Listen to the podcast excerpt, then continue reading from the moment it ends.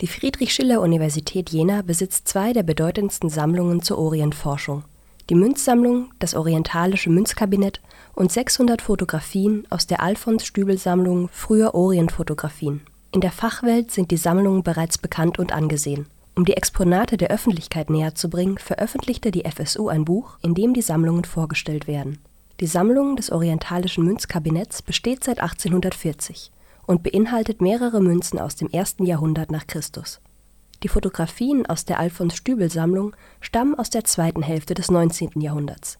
Sie zeigen Alltagsszenen und Sehenswürdigkeiten aus dem Vorderen Orient. Zusammengefasst werden die Exponate in Das Orientalische Münzkabinett und die Alfons-Stübl-Sammlung Früher Orientfotografien. Orientalische Sammlung an der Universität Jena. Das Buch ist der neunte Band in der Reihe Jenaer Beiträge zum Vorderen Orient.